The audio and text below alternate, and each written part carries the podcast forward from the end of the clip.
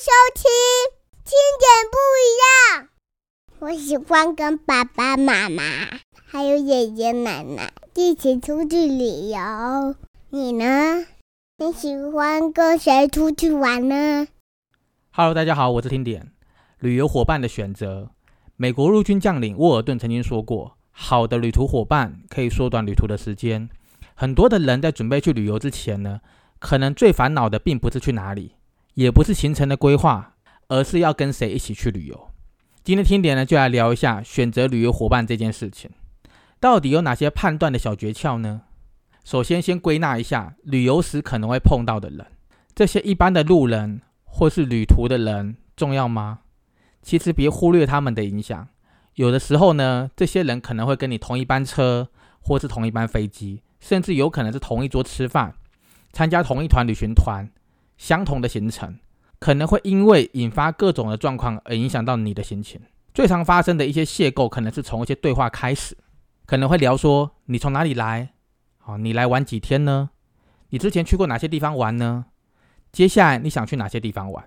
而这附近有没有什么好的地方或好吃的东西可以推荐呢？诸如此类的对话，通常是最容易出现的。这些人呢，谈得来就会走在一起，谈不来呢，离开了也不会特别的想念。就算这旅途中再见到，也不会特别的激动，因为就是路人嘛。或许过了几天就淡忘了这一段相遇的回忆。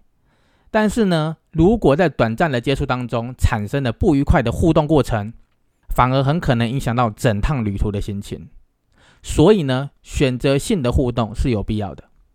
有两种路人就要特别的留意，一种是令你反感又不合的人，听点本身自己就碰过三天两夜的旅行社的旅行团，有些团员呢，整个行程都可以听他在抱怨，抱怨景点烂，抱怨餐点烂，抱怨住宿烂，抱怨车子烂，抱怨导游烂，抱怨团员也烂。搞到最后，我觉得他的嘴最烂，想要好好享受一个旅途，却被他讲烂了。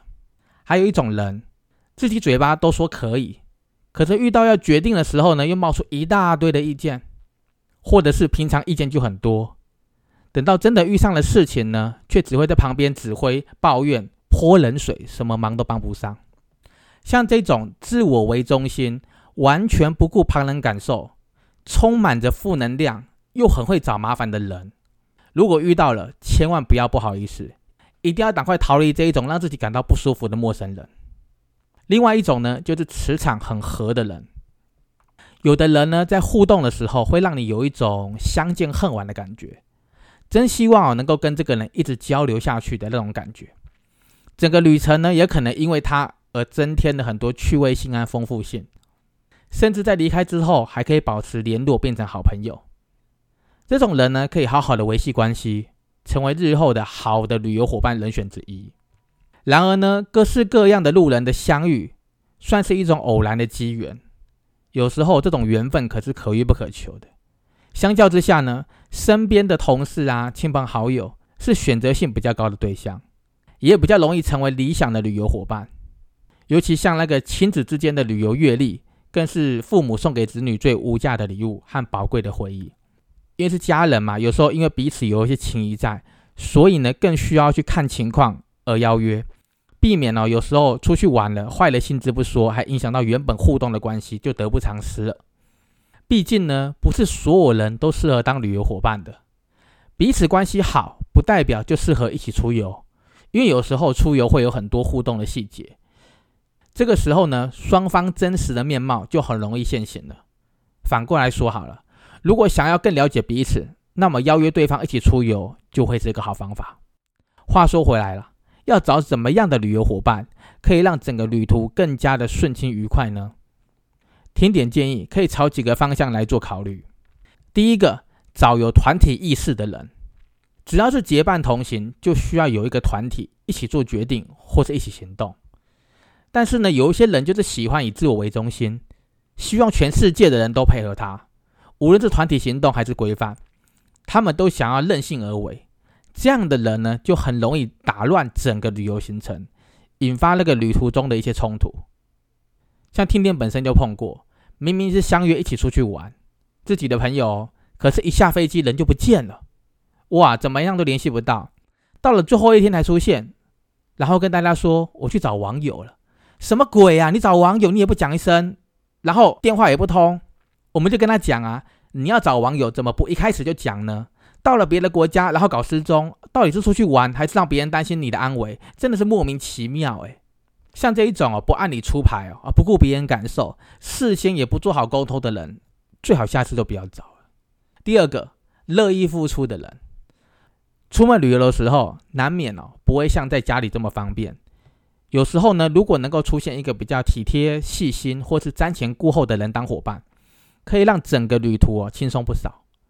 有时候出现一些突发状况的时候，当全部的人心情上都起了变化，或是各种需要帮忙的时候，像这个时候会有一些乐意付出的人，好服务型的那种伙伴，就能够成为好帮手，或是好的沟通桥梁，也比较能够互相照应或体谅全部人的感受。第三个，找互补型的人，旅游令人着迷的原因不只是沿途的风景，还有旅途中可能会接触到的人事物。都可能成为启发心灵的素材。如果你和同性子的人相处，或许不需要靠很多言语就能够轻松达到交流，但是呢，有一种互补型的人跟他一起出去玩，是能够激荡出令人惊艳的火花。举个例子吧，当那个慢郎中遇到了急惊风，慢的人如果愿意被影响，很可能就会发现积极所带来的一些好处。相反的啊，快的人会因为等待慢的人而感受到另外一种慢活的乐趣。那又再举个例子吧，当难得出去玩找乐子的人遇到了喜欢游山玩水的人，出游经验少的人可能会因为碰到老手所带来的便利性跟好处，进而大开眼界，或是大大的享受一番。那至于呢，本来就喜欢到处旅游的人呢？也可能在旅途中享受到别人羡慕的眼光哦，赞美的语言，以及别人带来的那种喜悦，而产生成就感。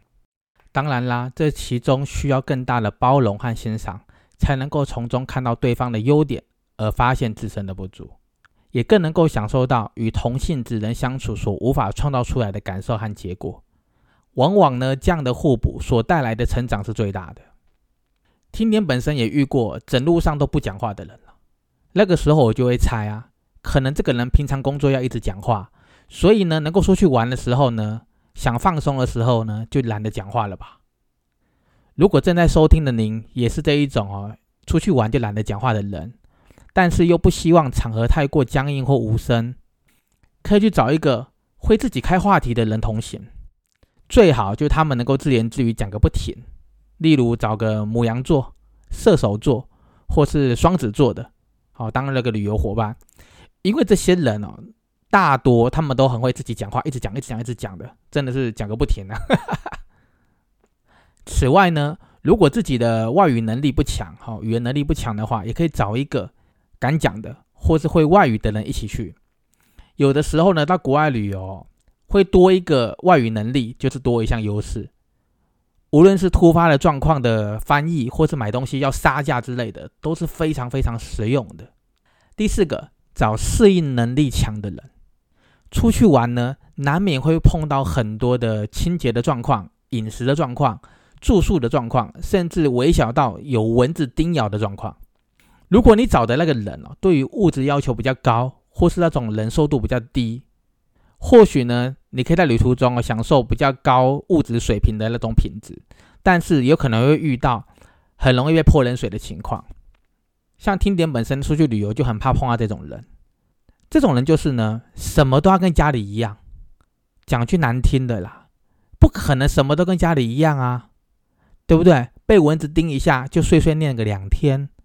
对不对？太清淡的饮食不喜欢，太辣的又无法入口，或是餐餐要喝酒，或是深夜要吃泡面，没吃泡面睡不着。可是偏偏他就没带泡面，真的是各种怪招诶，怪招一大堆的。建议这种人还是留在他家里就好了。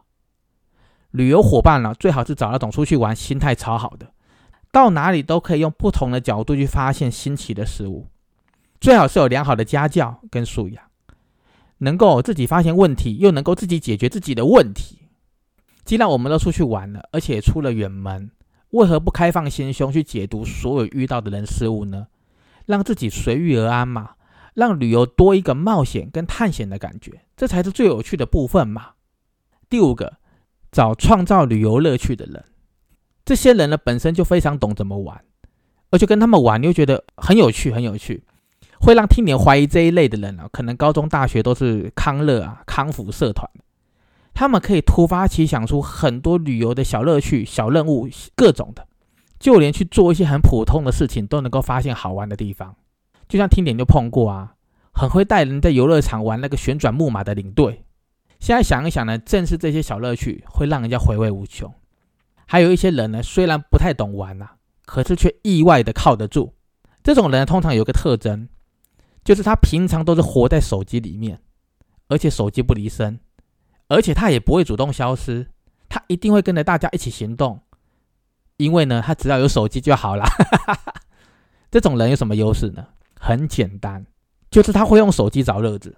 有这样的旅游伙伴呢，不管你走到哪里，他马上就会查到哦，这里哪里好玩，这里哪里好吃。随时随地用手机帮忙你做导航啊，或是隐藏的景点，有点像是人体导航这样子。他会用手机随时哦规划出一个好的路线，好吃好玩好住、超值又划算的旅游资讯。反正只要手机上能够搞定的，这种人都能够办到。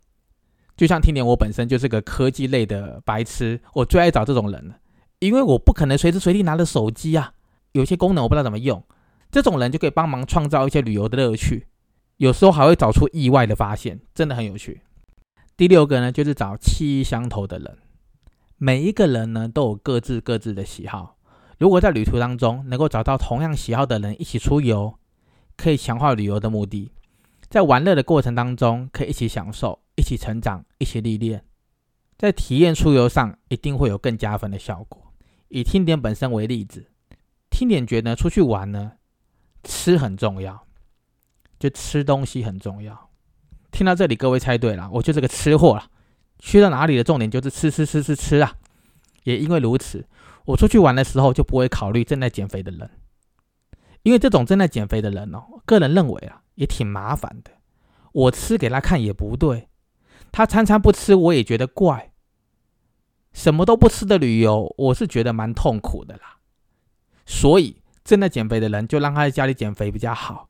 出去玩就是要增肥的啊！有些地方可能这辈子就去那么一次了，如果不用力去跟他吃一下，去体验当地的美食，怎么对得起肚子呢？对不对？总而言之啊，出去玩、出去旅游，最重要的就是要开心嘛。选对自己适合的好的旅游伙伴，一定会对于整个旅途会更有帮助，而且更加的美好哦。今天我们就聊到这里喽，我们明天见。谢谢收听，轻点不一样。